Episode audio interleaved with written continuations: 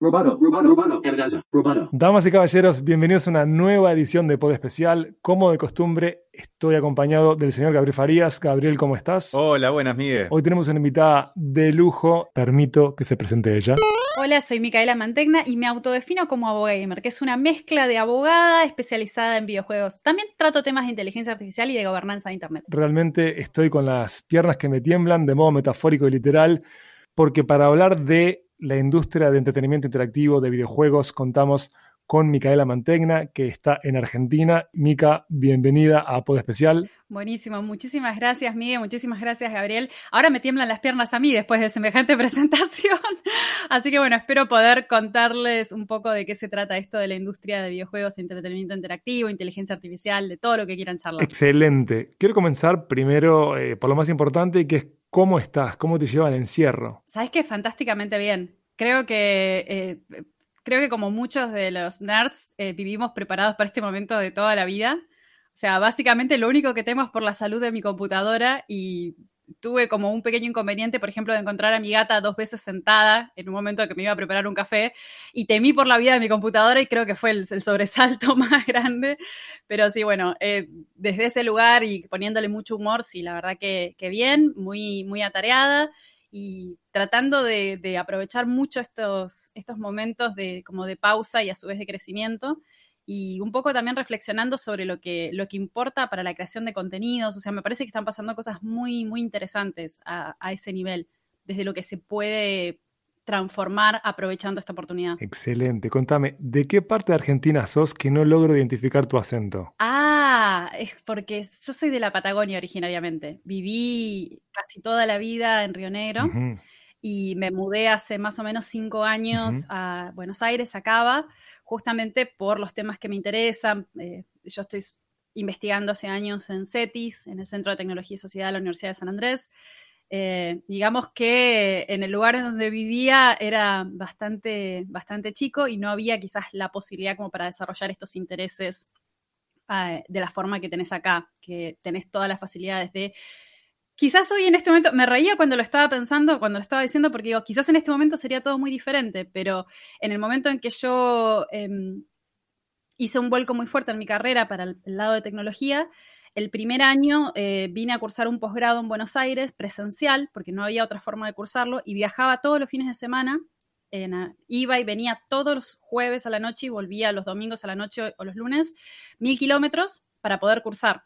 Heroico. Y, eh, y sí, fue un año, casi un año y medio, y pensaba hoy cómo justamente esto que antes parecía como un imposible o que la gente tenía como esta resistencia tan fuerte, hoy estamos todos tomando y dando clases a través de Zoom. Claro. ¿Y en qué andas ahora? Uf, eh, varias cosas. Por el lado entretenimiento, eh, lanzamos el canal de Cultura Innecesaria. Habíamos empezado con un contenido que era Geeky Podcast, que era un podcast eh, que nace de, esta cruza un poco de analizar la cultura pop y a, las... A ver, al revés, quizás, analizar el derecho a través de la lente de la cultura pop.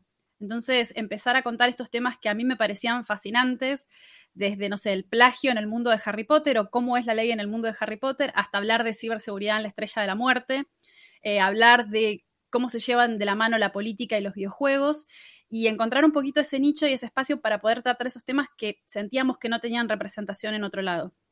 Geeky Legal Podcast se amplió y termina siendo un canal que se llama hoy Cultura Innecesaria, donde tenemos contenidos desde programas eh, como Gambate, que ah, vienen desde el análisis de la cultura eh, japonesa, hasta fanáticas de Star Trek que hacen un programa donde entrecruzan y analizan, no sé, la sexualidad en Star Trek o cómo se veía el contagio en el futuro a través de los ojos de, la ciencia ficción.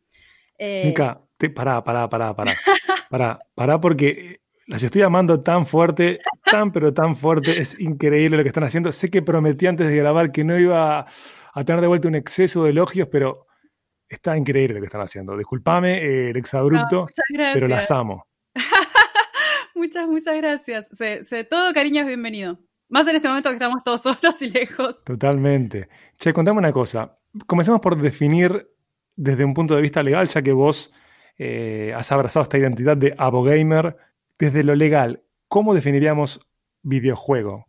¿Qué es un videojuego? Bueno, súper interesante la pregunta, porque el videojuego, si vos vas a, a, lo concreto y a lo legal, técnicamente es una obra literaria, o sea, dentro del campo de la propiedad intelectual, que es una de las ramas del derecho, vos tenés por un lado la, propiedad, digamos, como derechos reales, que es la propiedad sobre los bienes físicos y tu relación con los bienes físicos, y después tenés la propiedad intelectual que analiza esta relación que tenemos con nuestras creaciones y nuestros bienes intelectuales.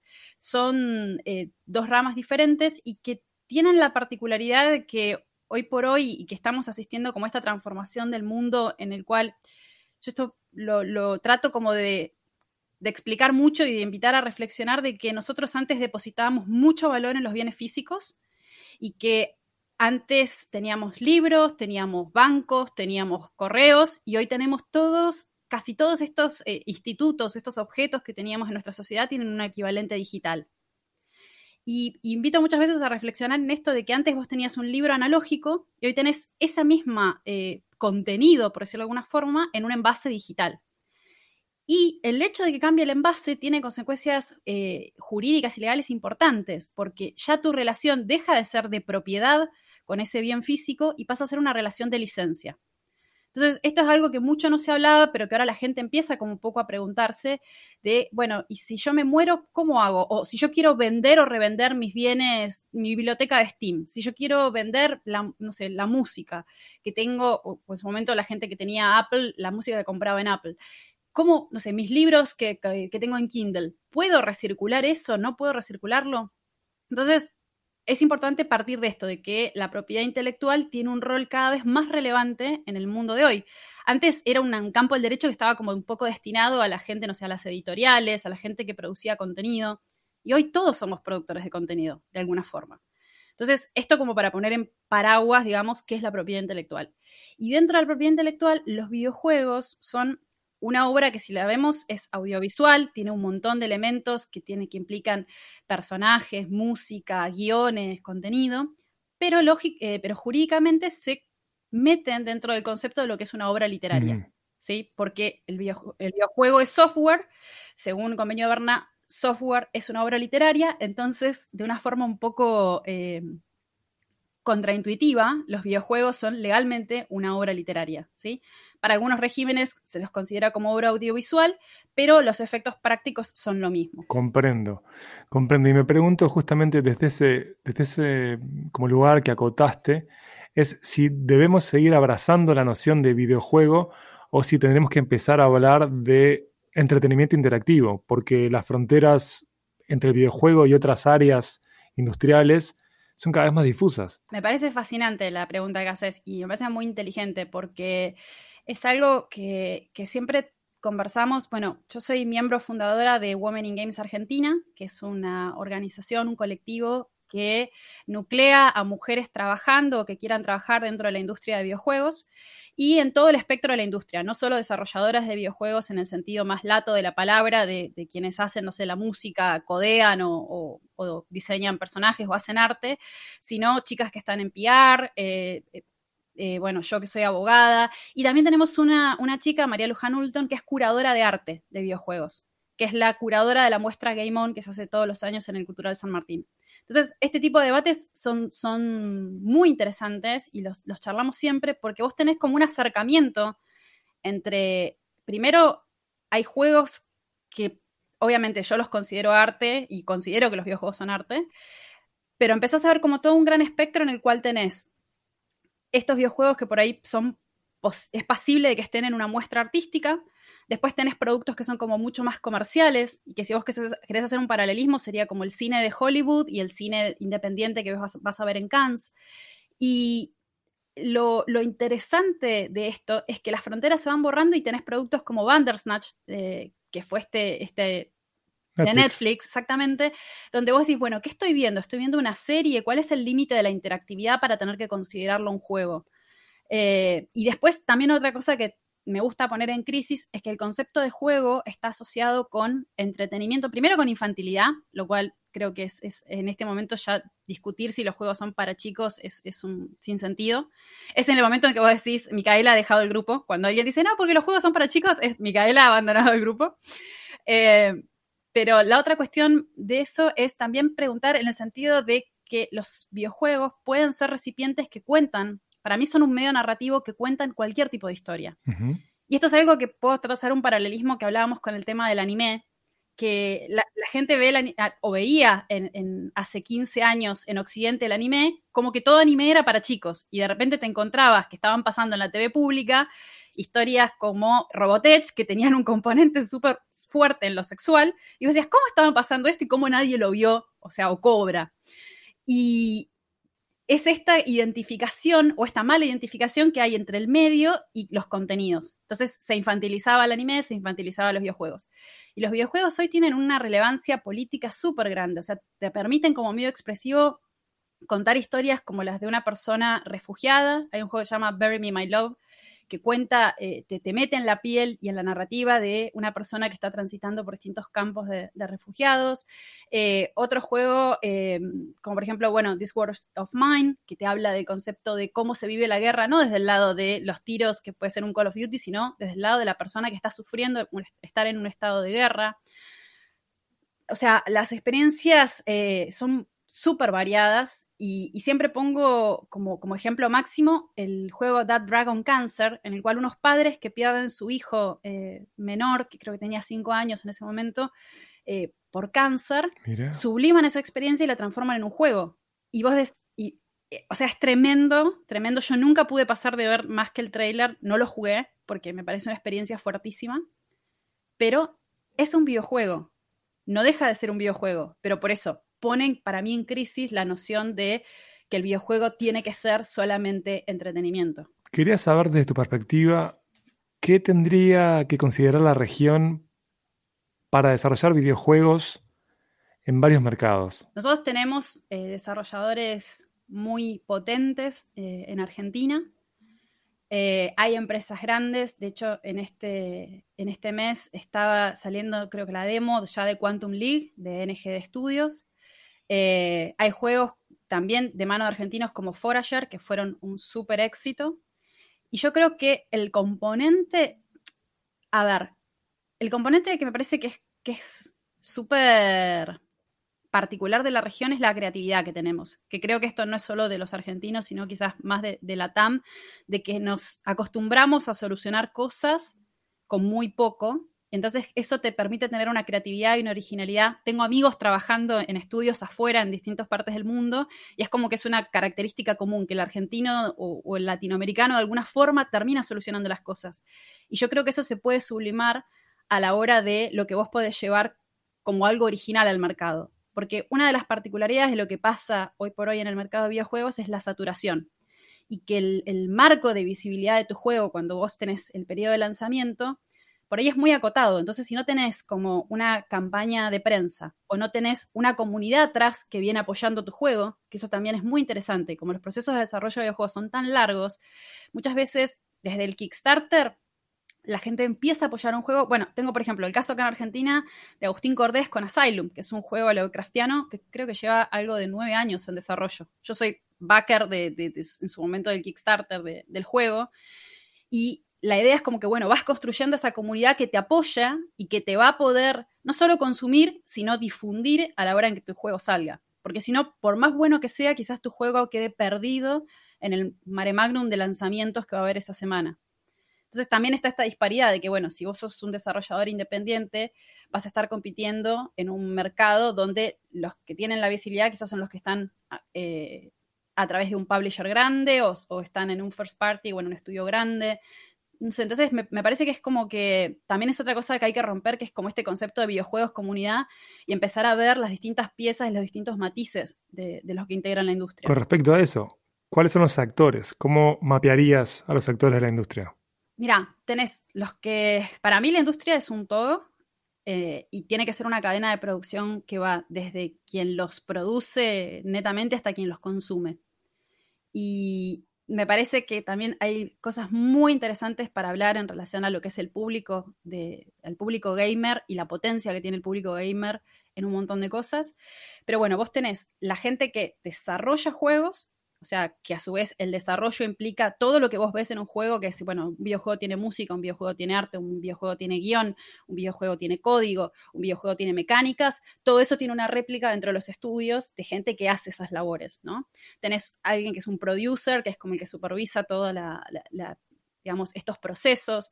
Eh, y hay cosas fascinantes. Tengo un amigo que hace eh, la parte de audio de videojuegos el hecho de solamente pensar de que, bueno, cómo tienen que sonar los pasos cuando te alejas, cuando te acercás, que hay tablas para eso, para medir esa distancia. O sea, hasta, hasta lo más mínimo y lo más pequeño lo, lo, vas a tener representado en alguien que lo va a estar haciendo, ¿no? En equipos chicos, esas funciones se multiplican y mucha gente ahí empieza a hacer como tener 15.000 funciones, desde ser el financista y el que lleva las finanzas dentro de ese pequeño team, al que negocia con el publisher y a su vez se da vuelta y escribe código con, las otras, con, la, con la otra mano.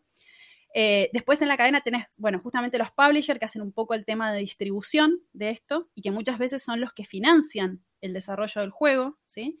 Cuando hay alguna una idea interesante, la gente va, eh, los, estudios van a convenciones como, no sé, GDC o Game Connection y negocian para poder encontrar a alguien que les publique su, juego y muchas veces que les banque el, el proceso de desarrollo, ¿sí? Eh, esto también es importante porque el publisher es el que te va a poner la plata un poco para el marketing futuro de, ese juego. Después, como te decía, bueno, tenés toda la cadena de lo que es PR, toda la parte de dar a conocer ese juego al mundo. Tenés desde la prensa formal, los influencers, los streamers, los jugadores profesionales, en, el caso del juego que estés hablando sea eh, caiga dentro del área de esports. Y tenés el público, que a mí me parece fascinante porque una de las cosas que estoy estudiando, y, bueno, no puedo decir todavía dónde, o sea, porque falta que, lo, que lo anuncien, pero planteé un proyecto de investigación sobre justamente lo que es Video Game Policy. Y una de las cosas que a mí me parece increíble es no solo la potencia del público gamer que, mueve agujas, como, así como decís, bueno, ves esta, esta mob mentality en Twitter, el público gamer mueve mucho con el bolsillo. Y tenés casos como cuando a un jugador que se manifiesta públicamente, un jugador de Hearthstone profesional, se manifiesta públicamente en favor de la protesta de Hong Kong, la empresa que era Activision Blizzard le retira los premios y la gente les los fuerza, o sea, los gamers los fuerzan a que tengan que rever esa postura. Eh, tenés hoy por hoy gente haciendo protestas virtuales dentro de Animal Crossing. Tenés a Alejandro Ocasio Cortés haciendo visitas como política dentro de Animal Crossing. Entonces, ahí es cuando yo hay que empezar a ver esa potencia de que es una plataforma de comunicación para las nuevas generaciones. Eh, y una cosa que a mí me parece fascinante, y perdón, ahí te cierro, perdón, yo podría estar hablando horas de esto, me apasiona. Yo encantado, eh, yo encantado, Mica, tranquila. Pero una cosa que me parece fascinante y que es lo que, lo que quiero estudiar es cómo se diferencia de otras industrias creativas donde si vos hubieras subido una película a YouTube y te pusieras vos de fondo con la película a comentar esa película, ese video no dura dos segundos, porque te lo bajan. Y cómo se generó una mega industria, que es la industria del streaming, que generó plataformas como Mixer, plataformas como Twitch, a través de que los creadores de una propiedad intelectual, los titulares de derechos de una propiedad intelectual, permitieran que otras personas las mostraran. Porque si siguiéramos los razonamientos tradicionales de la propiedad intelectual, es, no, tenés que sacar una licencia para eso, tenés que pagar por eso y es una infracción de la propiedad intelectual. Entonces, teóricamente, legalmente, cualquier acto que vos hagas de streaming estás en una infracción de propiedad intelectual. La práctica llevó a que todo el mundo hoy streame de juegos. ¿sí? Legalmente sería una infracción. Muchas veces los desarrolladores eh, pequeños, esto yo les digo, traten de poner una cláusula como para, digamos, hacer las cosas más prolijas de que la gente puede streamear tu juego, si lo puede streamear y cobrar, si puede hacerlo de forma comercial o no. Pero técnicamente no deja de ser una eh, infracción de propiedad intelectual. Y lo interesante de esto, que es lo que se llaman espacios negativos de propiedad intelectual, es que es un área donde vos ves que hay un crecimiento en la innovación y que generó otra industria más, como por ejemplo es esports, porque vos tenés un público que se acostumbró a ver videojuegos ¿sí? como contenido, a consumir videojuegos como contenidos, gracias a que permitiste ese uso de tu propiedad intelectual. Entonces, eso me parece que es increíble y, fascinante en relación a otras industrias. Considerando que los modelos de distribución han cambiado, ¿no? Vos recién hablabas de, por ejemplo, Twitch, que no nació para distribuir videojuegos, pero que ahora anunció Amazon que va a tener a Pac-Man Live Studio para diseñar laberintos allí y jugar colectivamente, ¿no? Y considerando que tenemos a Steam, a Google Stadia, que parece un producto fallido. O sea, teniendo en cuenta eso, ¿cuál sería el mejor modo de acercarse a los videojuegos con menores? No desde un lado moralista, sino desde un lado co- como comprendiendo la transacción de datos que hay entre el menor y esas plataformas. Ah, esto, por un lado, para mí me parece que es inevitable de que. Mira, vuelvo al ejemplo de- del anime.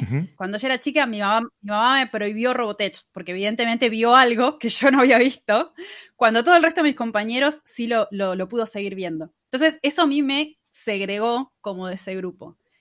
Y hoy, y más en este contexto de, de- de encierro, vos no podés prohibirle a un chico, que se- sería como prohibirle ir a la plaza, prohibirle jugar Fortnite, por ejemplo. Lo interesante es que esto viene un poco de la mano del debate de la violencia en los videojuegos y que siempre es como algo, y la violencia en los medios en general, porque llegó, hoy se habla de violencia en los videojuegos y acá en Argentina tuvimos el caso de un periodista que después de la masacre de Christchurch hicieron toda una pantomima eh, en un programa diciendo que estaban, comillas, poseídos por el Fortnite, porque el Fortnite los obligaba a matar. Increíble. No, no, sí, increíble. Y, y el tema es que, bueno, Fortnite en esto está mutando hacia lo que es lo que se, se habla muchas veces como del concepto de metaverso, ¿sí? Que es como este lugar que podría ser asimilable a lo que pasaba en Ready Player One, que es como, bueno, este lugar a donde todos vamos a estar, y que para mí va a venir muy unido a cómo vos apliques las tecnologías de blockchain dentro del ámbito de juegos. Cuando vos logres tener mundos persistentes donde, digamos, puedas trasladar y transportar tus valores de, de un, de un lugar a otro. Eh, entonces, me parece que es inevitable que... Pará, pará, pará, te interrumpo de vuelta porque tirás cosas en negrita, las tirás por abajo de la alfombra. Es como que vas pirateando eso y, y no es nada menor lo que dijiste. Nosotros Sí. venimos ya hace una edición, este, y bueno, y con blockchain ya en amenaza roboto, tratándolo de otros lados, eh, acercándonos a eso y con la noción de metauniverso, eh, las personas con las que hablamos, ninguna habló de que la clave para llevarlo, para extremar esa noción de metauniverso está anclado al blockchain. Eso es una Me idea para mí Interesantísimo. Eso es algo que, digamos, una convicción personal, porque creo que, el a ver, y esto viene de, de lo que yo pienso como analista sobre la industria. Eh, la industria tiene ciclos que así como en un momento eh, PUBG era rey y después fue Fortnite rey, eh, y es muy difícil que tiene que ver también esto con cómo pienso sobre las redes sociales. Yo hace mucho tiempo pensaba, ¿por qué no existe una red social basada en blockchain donde vos tengas la portabilidad de tus seguidores? Porque si no, vos estás atado a una plataforma. Entonces me parece que también tiene que ver con un concepto de competencia y de dominancia de las plataformas que existen. Y creo que si alguien lograra una, una plataforma basada en blockchain y de alguna forma eso pudiera permitirte a vos mudarte, porque nadie duda que hoy los seguidores son un capital económico y social, ¿sí? Sí. pero que te mantiene atado a una red y sabemos que todo producto tecnológico tiene un, un componente de envejecimiento. Eh, Facebook en un momento era rey y hoy envejece. Esto es un, un concepto, digamos, como ayornado de lo que hablaba Tim Wu en The Master Switch, que justamente todos los imperios de tecnológicos eh, crecen y se caen. A mí me gusta compararlo con los, con los ATT de, de Star Wars, los bichos esos gigantes, viste, que, le- que viene la nave y, la, Sí. y les ata las piernas y se caen. Sí. Bueno, básicamente es eso. La innovación es esa nave chiquita que viene, te ata las piernas y como no tienen velocidad de reacción, se caen. Entonces me parece que también pasa con los productos de entretenimiento. Y que por eso creo que Fortnite hoy también está viendo por primera vez como un decaimiento en su, en su, en su, digamos, cantidad de público, aunque no lo parezca. Y gran parte del éxito de los productos de videojuego, entretenimiento y todo lo que tiene que ver con online, vos tenés que tener una masa crítica de jugadores. Si vos entrás y estás dos horas esperando una partida, no va a funcionar. Entonces, es muy importante. Esto también le pasó al LOL. El LOL en un momento era todo. Y hoy está llenando de publicidades por todos lados para que la gente siga jugando LOL o tratar de incorporar más gente al LOL. En mi casa no se dieron Eh, cuenta, eh, está la mafia del LOL. Tengo tres hijos, dos de ellos son niñas y LOL está fuerte, pero es, es una pandemia. Es realmente peligroso LOL en casa. Claro. Bueno, yo no puedo culpar a nadie porque yo soy fanática de Magic the Gathering y Wow. Sí, juego, juego diariamente Magic the Gathering y nada. Un viaje de ida. No, Es un viaje de ida, es peor, peor que la pasta base. Yo tengo amigos que Sí, he sí. perdido amistades por eso. siempre digo que a veces me da culpa de digo, los meto en el paco digital. Pero de hecho, eh, para este último lanzamiento tuve la suerte de que Wizard of the Coast me invitara para ser streamer del evento de Icoria. Y estuve jugando 12 horas. Por Dios. 12 horas streameando. Y en un momento miro así y digo, chicos, me voy a dormir y no sé qué. Y jugué 3 horas más fuera de pantalla. pero, pero bueno, así que no puedo, no puedo decirle absolutamente nada a nadie sobre, sobre eso. Pero volviendo al concepto de, metaverso, bueno, fíjate cómo el tema de Fortnite con Party Royale lo que hace es tratar de eh, sacar el foco esto un poco de la violencia y, y buscar como, bueno, esto más de un espacio de encuentro, de transformarlo en una red social, barra plaza, barra sitio de encuentro, barra place to hang out. Eh, por ese lado me, me parece que, digamos que unido, o por lo menos eso en mi análisis con las tecnologías de blockchain, yo creo que puede haber, como que va por ahí. Igual otra vez volviste a traficar, sos una gran traficante, tiraste un, un ideún. O sea, si yo fuera inversor ángel, ya estaría pero rompiendo la chanchita. Esta red social de poder llevarte tu capital social, no tus seguidores a cualquier lado, es brillante. Si precisas plata, amenaza roboto, pone plata, ya te lo digo. Vamos, vamos, vamos. eh, la verdad que sí, sí, sí, invirtamos.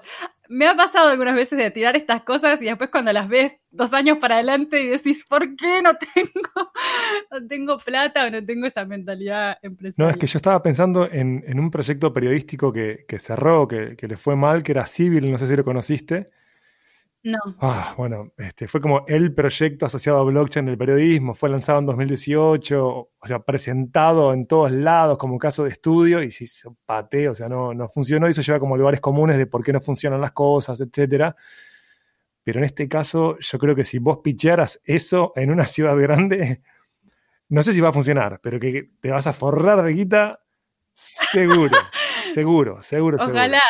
Eso seguro. Mica. Eh, yo hablé demasiado, creo que es hora de cederle la palabra al señor Gabriel Farías, que está ahí sonriente como un soldado, peinado a la gomina, a la espera con los colmillos filosos por dialogar con vos, así que me quedo callado ya. Micaela, yo tengo mm, el lado que a mí más me, me entusiasma, ¿verdad? De, de los videojuegos, de conocer los videojuegos y, y más allá de jugarlos, ¿verdad? Es los temas de, de privacidad y, y de datos. Y, mm, y yo quisiera saber, yo quisiera preguntarte eh, cómo hacen eh, dinero hoy los creadores de videojuegos, ¿no? Pues se, fue complejizando un poco el tema desde, desde los comienzos, ¿no? Antes era eh, hago el videojuego, lo empaqueto y lo distribuyo y la gente lo compra, pero hoy hay otras formas de hacer plata. ¿Cómo, cómo se hace plata? Gracias por darme pie porque me encanta hablar de esto.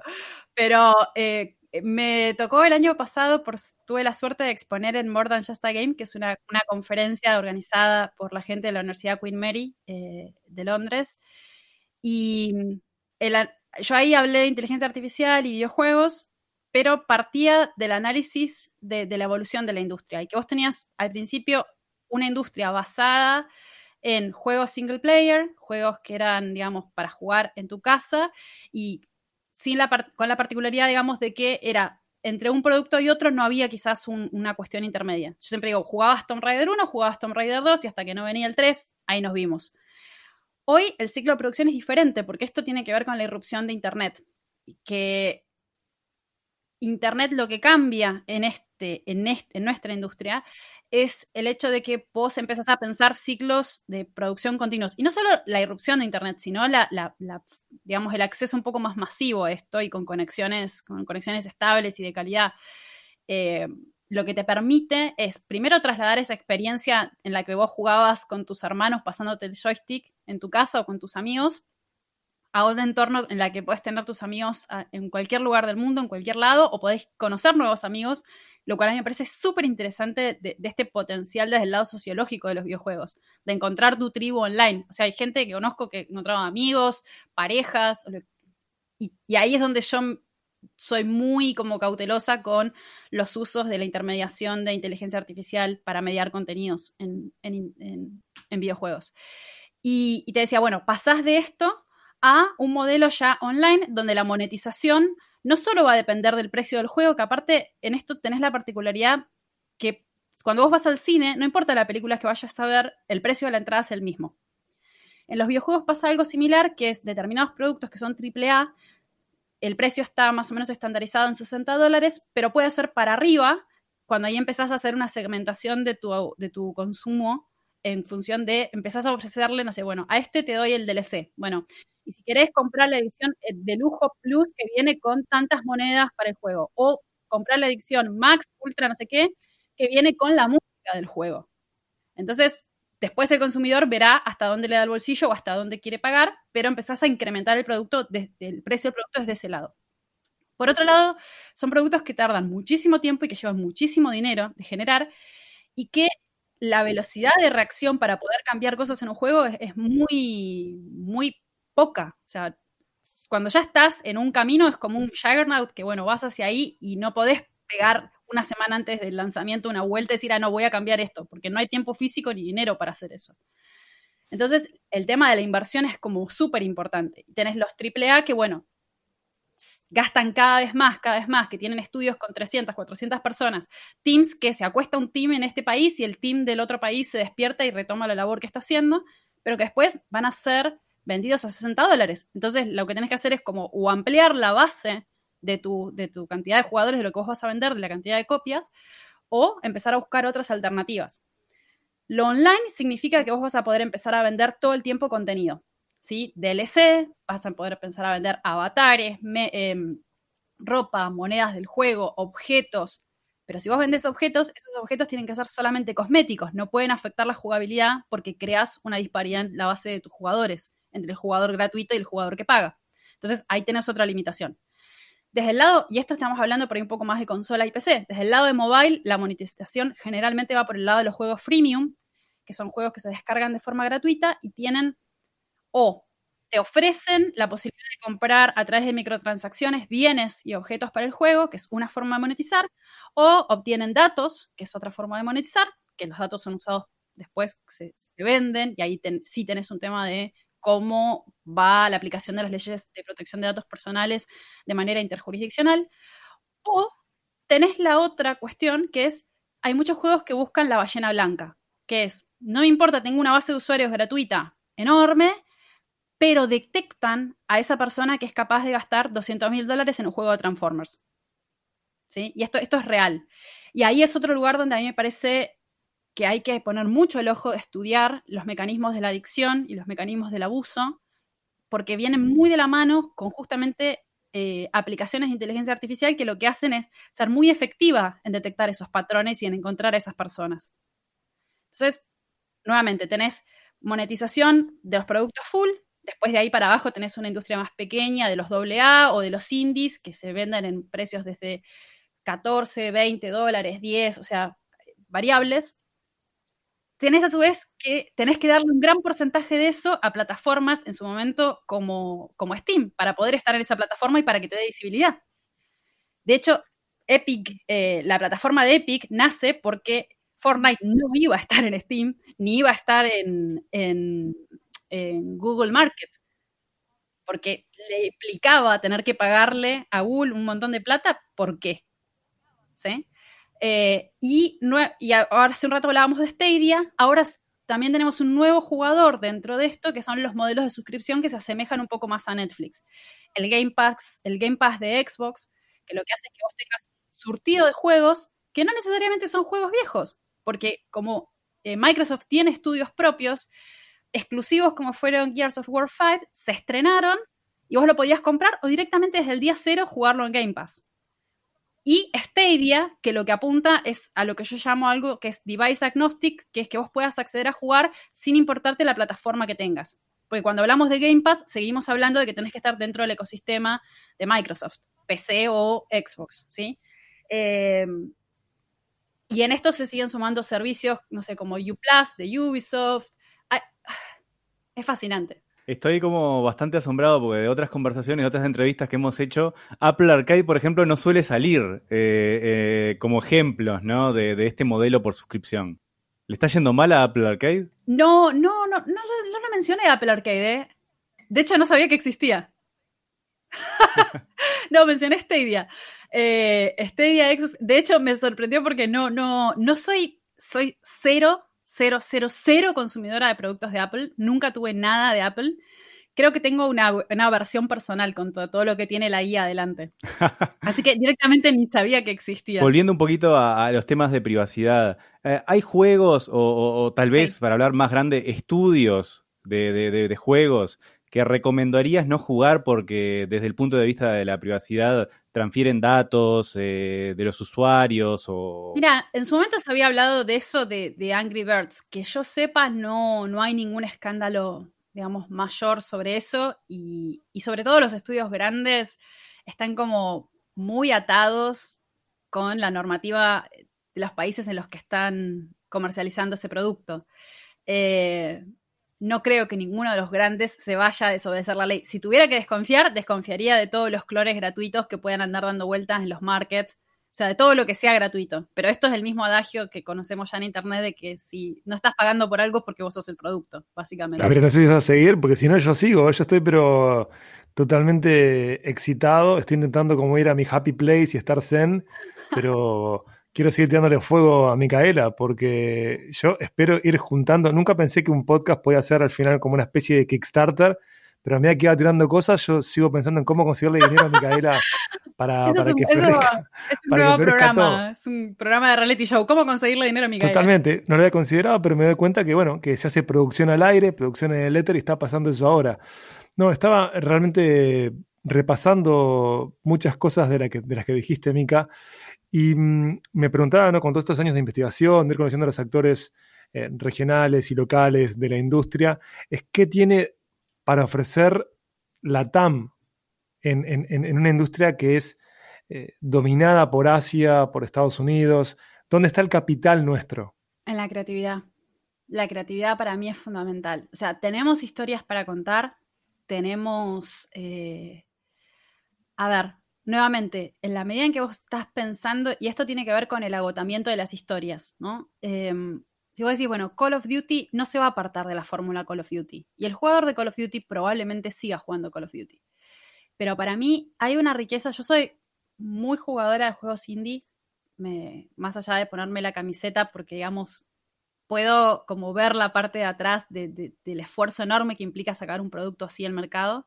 Y, y cuando entro en Steam me pongo como a revisar y a mirar y, trato de ir afinando y jugando cosas que, que nadie jugó. Bueno, desde Game Céntrica eh, siempre cerramos con alguna recomendación sobre lo que estamos jugando y tratamos como de buscar esas pequeñas cositas que son un poco, un poco desconocidas. Y me parece que la, el saving grace de, de la industria es la creatividad, porque vos ves cómo, por ejemplo, algo que, o sea, yo admiro mucho eh, a Microsoft, me gusta mucho el modelo que tiene Xbox, como lo siento como muy respetuoso, pero creo que también esto viene de la mano de, de Phil Spencer, que creo que mucho de su personalidad trasunta a la plataforma. Eh, el tipo es un tipo súper sencillo y, y- y creo que muchas de, y es un verdadero gamer. Entonces creo que muchas de esas cosas se trasladan a cómo, cómo se lleva el negocio.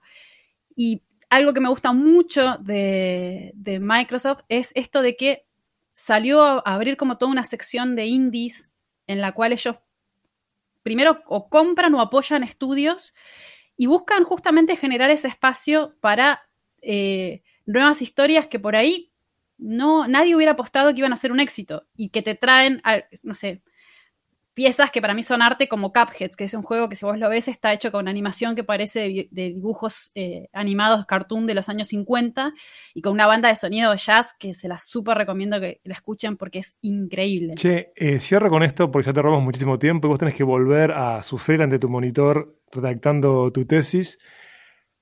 Leí que empezaste a formar parte de la Asamblea del Futuro, de una especie de think tank argentino eh, que parece altamente prometedor. Contanos un poco más de eso, ya que desde este lado, desde esta distopía que es Uruguay y Argentina, porque viste que tenemos como ese problema siempre de que somos versiones disléxicas de un lado y del otro del Río de la Plata. Me encanta, es muy buena la descripción.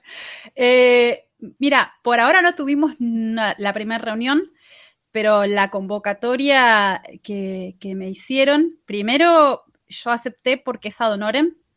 Con lo cual a mí me parece que me permite mantener la independencia de pensamiento que, que- que tengo y que si eventualmente no estoy de acuerdo con algo, nos daremos la mano y cada uno eh, irá para, para su lado. Pero me parece fantástica la, la- la convocatoria que hicieron de buscar gente que piense un poquito mirando hacia adelante en distintas ramas y que la idea justamente sea poder asesorar a los periodistas que están tratando sobre, sobre esto. Porque a mí me pasa, bueno, hoy hablamos casi todo de videojuegos, pero mi, mi otra rama de investigación es inteligencia artificial y una de mis preocupaciones fuertes siempre fue como cómo sacar esos temas de la academia, cómo llevarlos a la calle, cómo hacerlos más entendibles y sobre todo cómo dar contexto. Porque me pasa también mucho entre, eh, entre los abogados que cuando explico temas de inteligencia artificial, la gente quiere ir, bueno, a ver, ¿y cómo respondo en inteligencia artificial? Y terminan hablándote de cosas muy pedestres sobre derecho del consumo sin entender el contexto de cómo se inserta esto en la economía de la gobernanza de Internet. O sea, vos no podés hablar de inteligencia artificial si no sabes de propiedad intelectual, si no sabes de derecho de consumo, si no sabes de gobernanza de Internet. Porque no te estás comiendo parte del panorama. Entonces, si no hablamos de derechos humanos, si no hablamos de cómo impactan la libertad de expresión, si no hablamos de responsabilidad de los intermediarios de Internet, no podemos hablar de inteligencia artificial y de cómo se va a responder, porque nos estamos quedando con una visión súper sesgada. Mica, te corto ya porque el amor que siento por todo lo que están haciendo eh, es inmanejable, realmente es problemático. No quiero que me echen de mi casa ni de mi trabajo, así que te agradezco muchísimo por todo este tiempo que te robamos. Fue un lujo hablar con vos. No, por favor, a Muchas gracias, seguimos en contacto e invito a todos nuestros escuchas a que se sumen a la comunidad Geek Legal, a los podcasts en los que está Mica. Gracias de verdad. No, muchísimas gracias a ustedes por la invitación. Así que bueno, tengo las redes abiertas. Si quieren escribir comentarios, cosas, me pueden encontrar en Juiz Galifrey en Twitter o como Vilcal con B corta y K en, en Instagram. Así que lo que quieran escribir, comentar, ahí estaremos. Muchas gracias, Mica. Chaucito. Chao, ustedes. Gabriel, como siempre, es un gusto tenerte por acá. Mi nombre es Miguel Ángel Dobrich. Hasta la próxima.